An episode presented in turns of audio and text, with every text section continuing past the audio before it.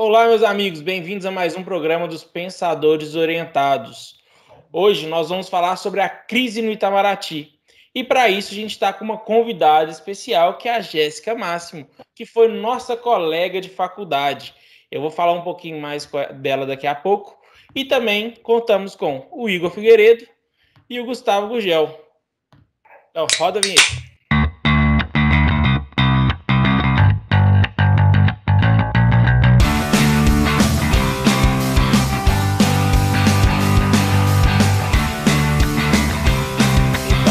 Itamaraty é um órgão de nível federal de responsabilidade pela política externa e pelas relações internacionais do Brasil.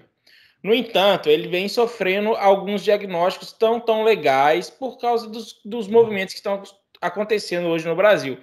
Tanto do ex-ministro Ernesto Araújo e alguns outros de, que podem estar falando algumas coisas ou gesticulando que não deveria.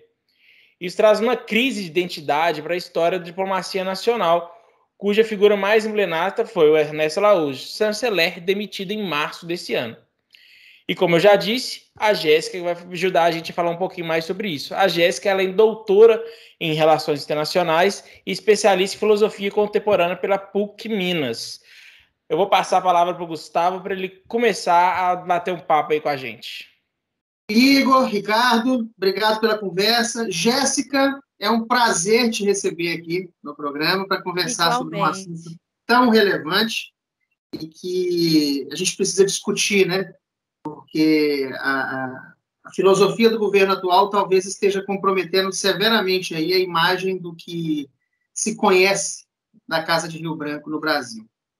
Jéssica, o Itamaraty ele é um órgão de assessoramento do governo federal aí um, talvez um de maior prestígio tanto interno quanto inter, em nível internacional, vamos dizer.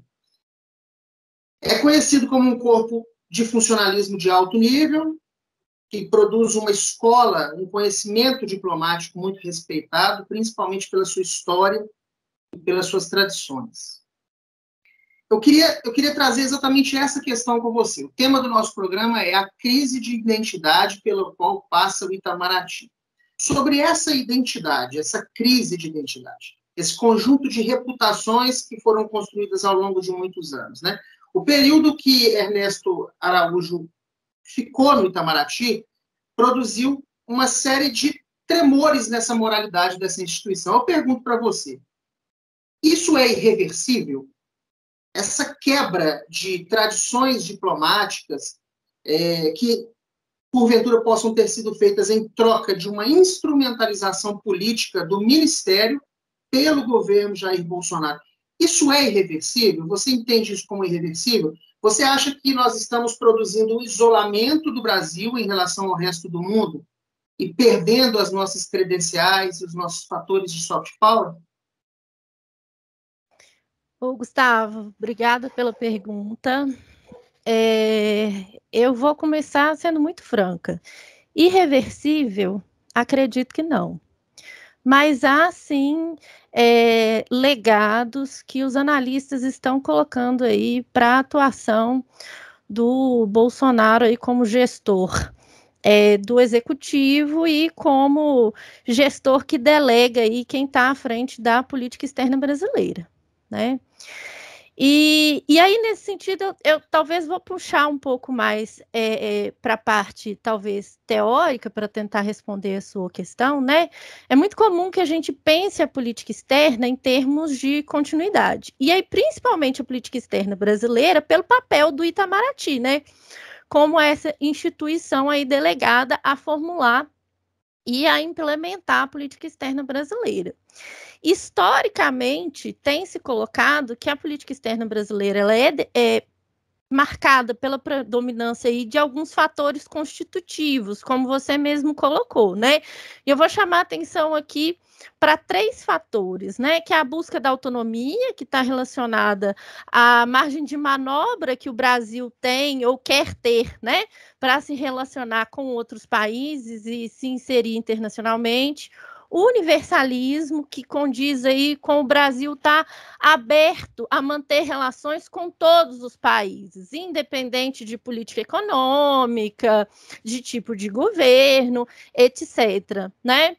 E, e aí, nesse sentido, também ter uma certa independência do hegemon no sistema internacional. Né? E, por fim, eu vou chamar atenção para o foco no desenvolvimento econômico do país seja como a gente viu é, durante a ditadura, pela substituição de importações, a partir da redemocratização, com a integração competitiva, né, economia internacional, ou pelas políticas mais heterodoxas aí do governo, dos governos do PT, etc. Né? Independente aí do governo, tem, temos visto um foco no desenvolvimento econômico do país.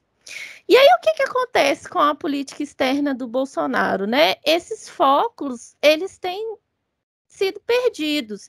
E aí no sentido é do, do primeiro tema que eu coloquei, né, que seria a busca de autonomia. Ela tem sido trocada por um alinhamento automático com os Estados Unidos de Trump e aí os seus aliados, né, haja vista Israel e o Netanyahu, é, e aí é interessante que é, é, é, uma troca assim muito personalista, porque é os Estados Unidos de Trump, não os Estados Unidos de Biden, né? E o que, que isso acarreta para as é, relações exteriores aí do Brasil? Uma dificuldade de se lidar com outros líderes que não aqueles que o, o, o, o Bolsonaro e a sua chancelaria têm mais contato, né? É, o universalismo também perde aí no sentido de que é, a narrativa da desideologização da política externa ela tem sido colocada como um impedimento aí do Brasil trabalhar com certos é, atores internacionais, e aí o caso da China entra como exemplo, né? É, é, que tipo de relacionamento devemos ter com um país que, na visão de Bolsonaro, seria um país comunista, autoritário, etc. E aí o foco no desenvolvimento econômico também é perdido, pois é, é difícil você ver qualquer tipo de atrelamento da atuação do Itamaraty atual com o desenvolvimento, seja social, seja econômico, né? É, tendo em vista aí a, a, a pífia atuação do Itamaraty no que concerne à pandemia. É reversível? Acredito que sim, somente com a mudança de liderança. Mas não só isso, né? Eu acho que mesmo se houver uma mudança de liderança, é, a narrativa dessa desideologização ela tem que ser alterada, porque ela não é uma novidade do governo Bolsonaro. Ela é algo que a gente tem visto aí desde os governos do PT, né? E, e, isso tem trazido consequências né, para os relacionamentos, principalmente aí, políticos, comerciais do Brasil. Então, eu acredito que deve-se haver uma reversão nessa narrativa em relação à desideologização da PEB, que acaba sendo uma ideologia por outros meios, né? Jéssica, aproveitando um pouquinho que você falou aí, é, você comentou da dificuldade de falar de outros líderes, você comentou aí da, da questão da China. Como você acha que está? A China hoje é o nosso maior parceiro comercial. É o maior parceiro comercial do Brasil, já vem alguns anos aí. Como você vê essa tratativa que tem sido feita não só pelo o ex-ministro, mas também pelos filhos do presidente, pelo presidente com a China? Você acha que corre o risco do Brasil perder o seu maior parceiro, seu maior parceiro comercial? Algum risco diplomático com isso?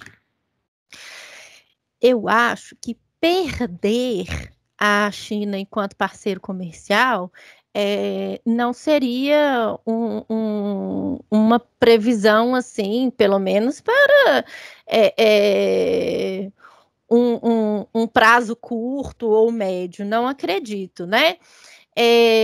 Mas acho sim que nós já dificultamos a nossa relação com a China, tendo em vista aí essa ala que é, é, é colocada aí pela Miriam Saraiva como a ala olavista do governo. E aí, tanto do é, do executivo e do legislativo, quanto da chancelaria também, né?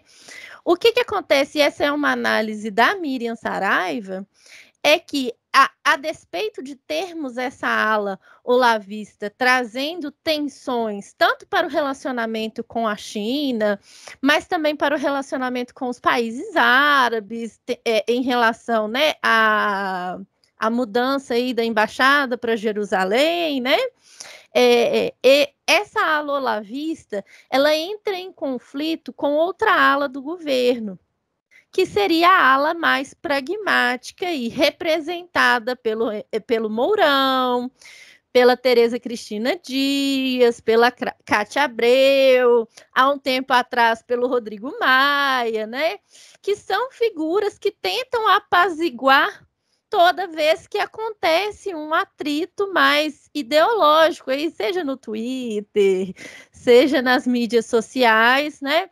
tenta é, fazer com que esses atritos sejam mitigados. Então, a despeito de termos né, esses atritos sendo suscitados por, por essa ala olavista, temos também atores mais pragmáticos que, que, tentam mitigar esses atritos. O que, que acontece? Eu acho que é, é, é interessante a gente pensar, é, tendo em vista o, o, o tema da nossa discussão aqui, é que no final desses atritos, a, ainda que essa ala pragmática consiga atuar para mitigá-los, o que, que acontece é, é, o que o Guilherme Casarões fala, né? Um dos legados da, da gestão do Bolsonaro aí é um Itamaraty menor.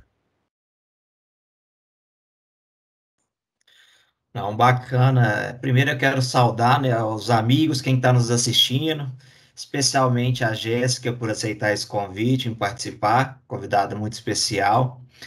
Jéssica, você já deu aí uma, um panorama né, sobre esses impactos e o que causa né, é, essa figura, especialmente né, se tratando do governo Bolsonaro, aquele que ocupou a cadeira uh, do Ministério das Relações Exteriores por maior tempo, né, o Ernesto Araújo, e hoje sendo atualmente sendo reposto pelo o senhor Carlos França. Mas a minha pergunta eu queria tratar um pouco mais é um pouco dessa, dessa questão comercial, porque a gente sabe, né, que desde a redemocratização é, os nossos presidentes utilizam o Ministério das Relações Exteriores como linha ideológica de seguir uh, a pauta é, internacional que eles acreditam ser a melhor. Então não é novidade para ninguém que esse governo ele acaba que está alinhado e eu diria até subordinado aos Estados Unidos em algum é, em algum momento, né, especialmente no governo Trump que você já citou.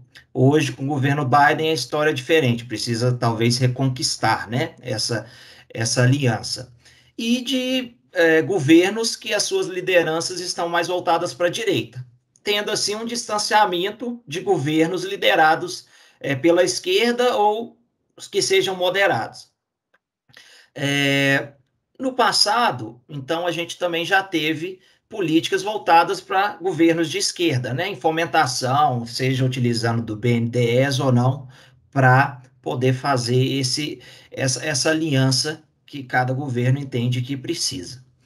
A minha pergunta é, qual que é o risco, como que a gente consegue mensurar, qual que é o risco e o efeito que, ao nomear né, pessoas, é, ministros que sigam uma linha ideológica e não siga, e não siga esse posicionamento diplomático, o Brasil tem frente, é, seja na parte comercial ou seja na parte diplomática, é, que a gente sofre com isso no nosso, vamos dizer assim, na prática, no nosso cotidiano, no nosso dia a dia, para quem nos assiste. Como que a gente consegue reconhecer isso é, na nossa, no nossa realidade do dia a dia? Ô Igor, eu acho que um exemplo muito prático e, e visível aí é, é, a relação com a China e a busca da China por outros parceiros aí é, para o comércio da soja, né? Que é uma das principais exportações brasileiras para a China e que tem perdido lugar desde 2019. As exportações brasileiras para a China de soja elas têm caído, né? É, mas assim, se eu pudesse complementar, eu acho que o que você falou está completamente certo, né? Entra naquele, naquilo que eu tinha dito, né? Do foco aí do, da política externa de estar tá atrelada ao desenvolvimento econômico, é, é, cabe a gente pensar aí é, é, é que não vimos até hoje também um, um, projeto de desenvolvimento econômico na gestão né, do, do Paulo Guedes. Então, talvez não seja uma, uma culpa totalmente do Itamaraty, né, que não haja um, um, atrelamento aí, um projeto de desenvolvimento do país. É, na verdade, há uma dificuldade da própria gestão de Bolsonaro de criar direções para seus ministérios. Né? Certo. É, assim, o que eu, eu vejo, igual a gente tem essa questão que está em pauta, e aí eu queria até, para complementar essa, essa nossa conversa, que é o Mercosul e a União Europeia. Né? Isso daí, querendo ou não, é um avanço, a gente espera que isso dê sequência. O que é de conhecimento é que a questão ambiental tem sido ah, o que tem travado né, de finalizar esse acordo, principalmente por parte dos países europeus, França e Alemanha, né, e, e a, a, os seus parlamentos e a gente espera que isso conclua, porque de fato né, vai, vai ser algo relevante. Sobre esse tema em, em particular, é, como que você vê essa, essa tratativa? Você acredita que isso vai é, andar ou você não vê muita, com otimismo, essa agenda?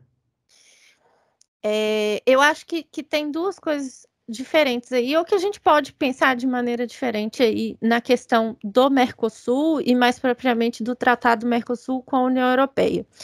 Esse projeto já está em discussão há muitos anos, né? Há décadas, na verdade.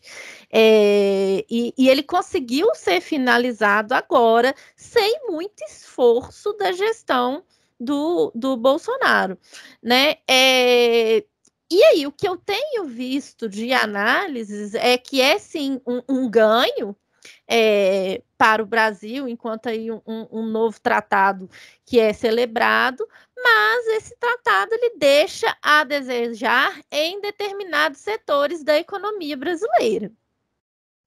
Por outro lado, é, eu acho que é uma coisa que a gente tem que pensar, que é a própria ressignificação que a gestão do, do Bolsonaro fez do regionalismo brasileiro, né? O que, que o Mercosul, o que, que outras instituições é, regionais significam para esse governo.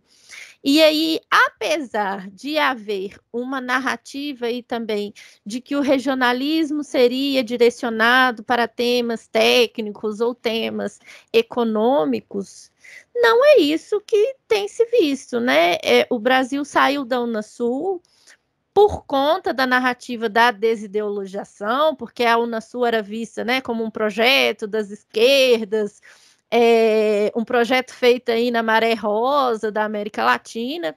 Então, o Brasil deixa o Unasul, mas permanece no Mercosul.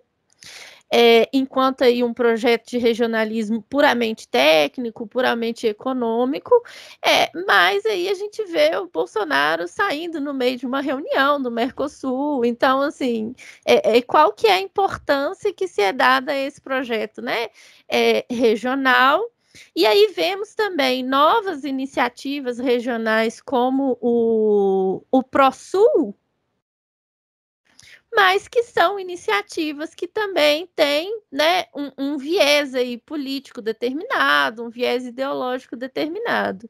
Então, assim, é, eu vejo como um, um, um quê de contradição, né? Você quer é, é, você expõe aí que vai re ressignificar essas propostas regionais enquanto técnicas, enquanto comerciais, econômicas, mas é, é parece não dar importância para ela, pois sai no meio das reuniões, né?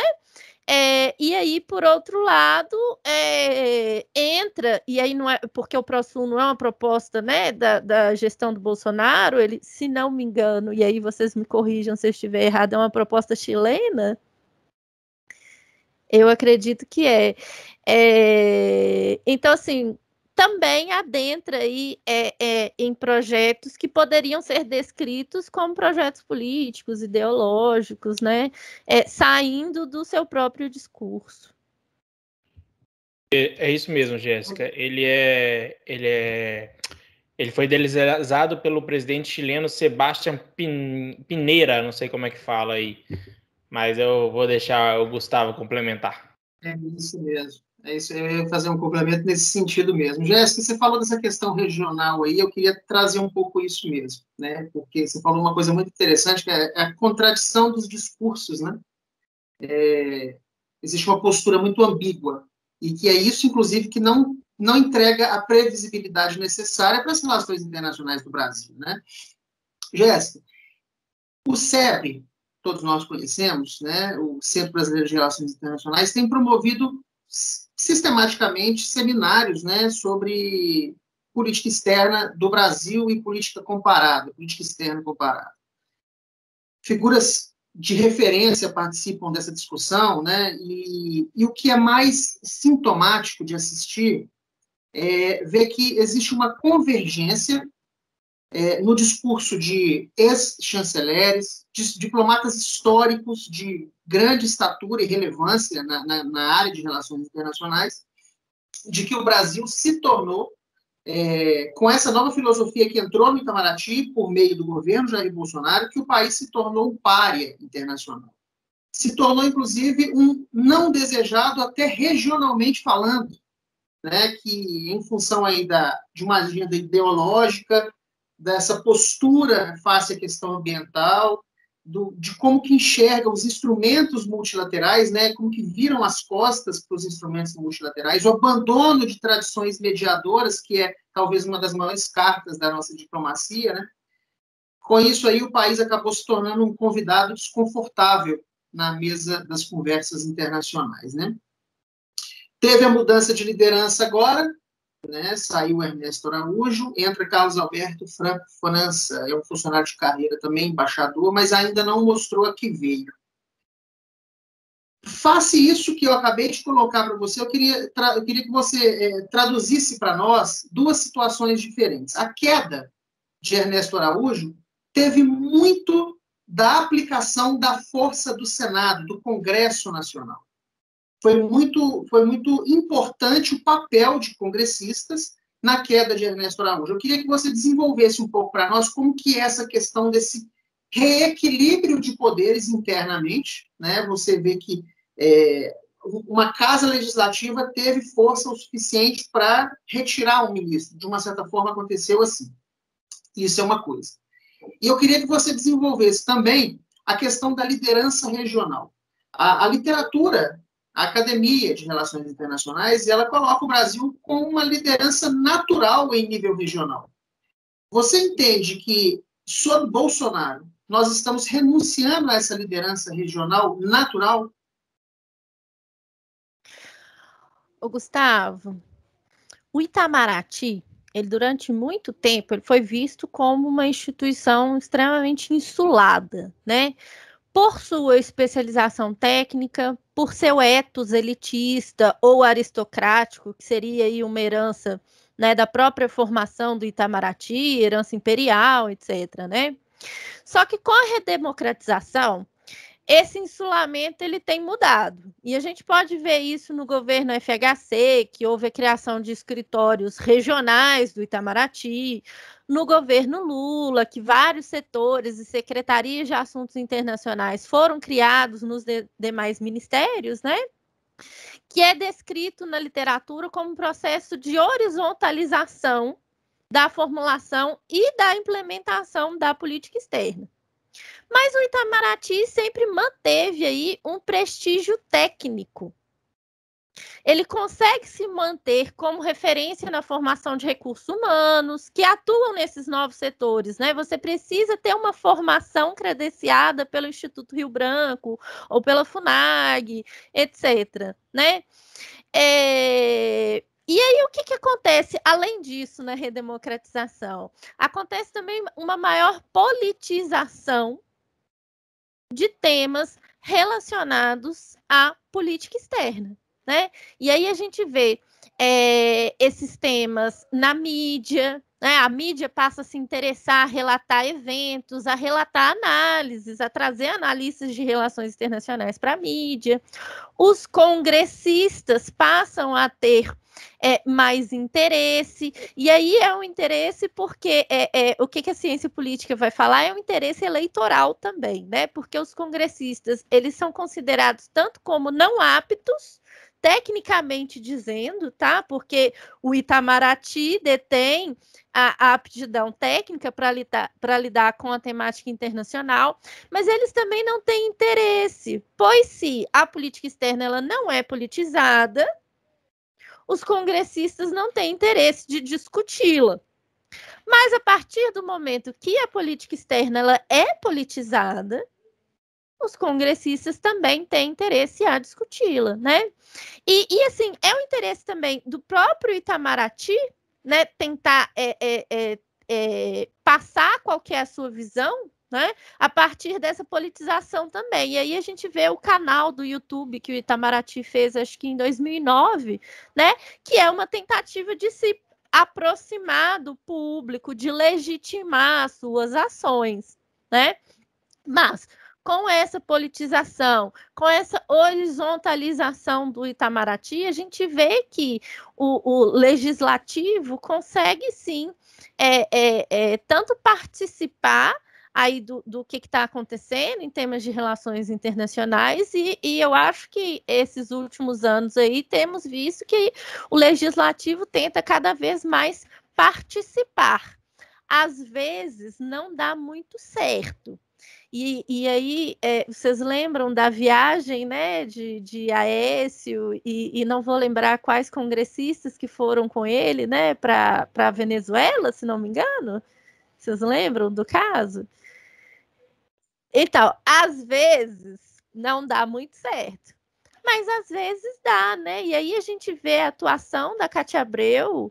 É, é, é como é, é, tentando chamar para si né, a discussão em relação à, atuação do Itamaraty perante a não só né, a questão das vacinas, da, do gerenciamento aí da pandemia, mas também outras temáticas, haja vista que o, no, no, no, na, nas últimas discussões aí entre Cátia Abreu e o Ernesto Araújo foram, na verdade, sobre questões comerciais, né? O 5G, as relações e foi, do Brasil com a foi China. relativamente um estopim da queda dele. Né? Pois é. Então, assim, esse processo de politização né, da, da política externa, acho que ele foi benéfico para que o legislativo é, se preocupasse mais com essas temáticas e se envolvesse mais. Mas também é um legado de um Itamaraty menor, né? E, e aí, por outro lado, né, você falou na questão da, da, da liderança regional. Liderança regional, né? É, que caberia é, naturalmente ao Brasil. Né? Eu acho assim, essa visão de que o Brasil é um líder natural, ela, ela é contestada, porque é, é, é, é, assim, ela é vista como uma herança da ditadura, né? Da, da, construção aí de um país grande que tem esse local natural de liderança, é, mas que na verdade essa liderança ela é construída, né? E ela, é, ela passa a ser construída é, a partir do eixo ali é, é, das relações Brasil e Argentina, né, que se expande para a criação do Mercosul, é, e que é um momento em que tanto Brasil quanto Argentina é, deixam de lado algumas das suas disputas históricas ali pela hegemonia da Bacia do Prata, né? É, e, e, que passa a ser demonstrada não só através né, da atuação do Brasil na liderança do Mercosul, mas também da atuação do Brasil é, é, em outros projetos regionais, e aí a CELAC, a Unasul, a iniciativa do, do IRSA, né, que é o projeto de integração é, logística da América do Sul né? E, e aí acaba, né? É isso que eu estou te falando. Ela é um projeto em construção. E, e aí, quando a gente vê, né, na época do Lula, por exemplo, né, quando se perguntava aí para o chanceler é, se o Brasil queria ser um líder, eles falavam assim: olha, se, se nós pudermos ser liderança, seremos, pelas boas práticas, né? Seremos um exemplo e a partir daí seremos liderança, né? Mas isso foi deixando de ser um, um, um interesse das gestões pós-Lula. Né? Não, não, não houve tanto interesse da gestão de Dilma em, em, manter essa liderança. E aí a gente pode até fazer um, um, uma observação, né? Que não havia tanto é, é, é, possibilidade interna nem externa de ter um projeto desse tipo, mas foi algo que não foi resgatado pelo Temer e também não foi resgatado pelo Bolsonaro, né? Eu acho que assim é, teremos que ver a partir de 2022 se será um projeto resgatado e se o Brasil ainda tem condições de ter exemplos de boas práticas né? E aí que seja, né, na, na época da gestão do Lula, é, é, os exemplos de boas práticas que eram colocados, né, eram principalmente o SUS, o Fome Zero, o Bolsa Família. Então, é, é, é, grandes projetos aí que tinham a ver com, é, é, com desenvolvimento social, mas que foram projetos rejeitados pela população brasileira a partir do impeachment da Dilma, né? Então, assim, é, é, fica difícil a gente saber se esses projetos vão ser resgatados enquanto né, boas práticas, porque não há um, um, um consenso aí, um contrato social em relação se o Brasil deveria ou não continuá-los, né? Se as práticas forem o exemplo de referência para que a gente se torne uma liderança, eu acho que a gente está indo na contramão, né? Me permita a observação. Igor, contigo, meu cara. Não, agora eu quero entrar sobre a, a gestão atual. Então, o Gustavo já falou, Jéssica, que desde abril, o atual ministro, né, o senhor Carlos Alberto Franco França, que é formado também em relações internacionais, é formado em direito, é inclusive inscrito nas ordem, na Ordem dos Advogados do Brasil, é, teve uma passagem longa de 12 anos consecutivos, divididos entre a Embaixada do Brasil em Washington, nos Estados Unidos, e em Assunção, La Paz. Então, ou seja, ele, né, ele já passou aí uh, por uma carreira é, diplomática também fora do país.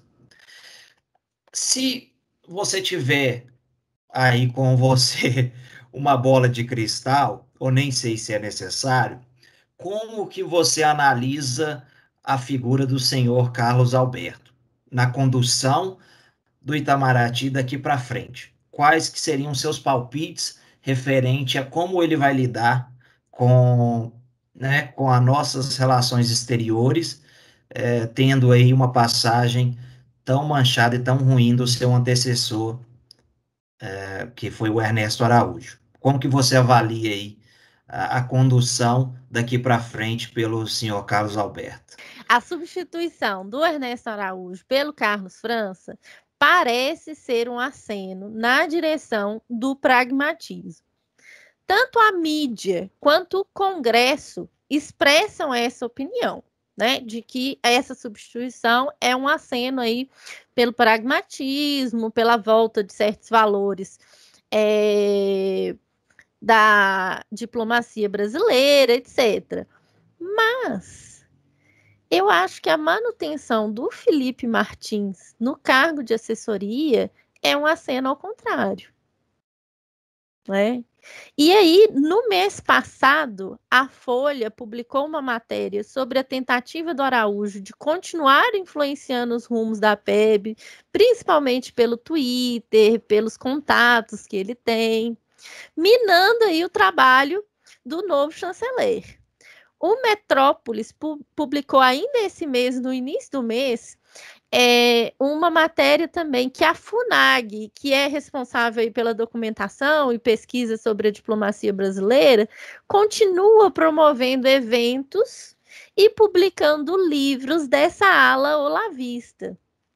Então, assim, eu não sei até que ponto né, a, a, a, substituição de uma pessoa vai de fato mudar os rumos aí que a instituição tem tomado no início, né, parecia que sim, que haveria um, um, aceno para mudança de rumo, mas a manutenção aí dessa ala olavista em cargos de prestígio, em eventos, né, é, é, da própria instituição, é, me parece demonstrar que, que não há um redirecionamento, não. O que autentica isso que o Igor está falando e que você está falando, Jéssica, é exatamente o discurso do novo embaixador. Traz uma tônica de muito mais pragmatismo, mas o serviço colateral ali no Itamaraty compromete essa visão. Né? Aquilo que aparece é mais pragmático, mas o que, está por baixo? Né? São os sinais dúbios do governo Bolsonaro para a política externa, como você mesmo comentou. E assim, a despeito de, de, na entrada dele ele ter falado que ia haver um redirecionamento, uma mudança aí na, na, é, é, na gestão da pandemia, etc., não temos visto é, é, muita proatividade do Itamaraty em relação aí à chamada diplomacia da vacina, né? É complicado demais, né? Fez nada em relação a isso.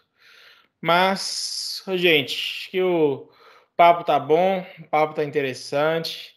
É, a Jéssica fala muito bem, desde sempre, né? Sempre que a gente conhece ela, sempre falando muito bem, com pontos excelentes.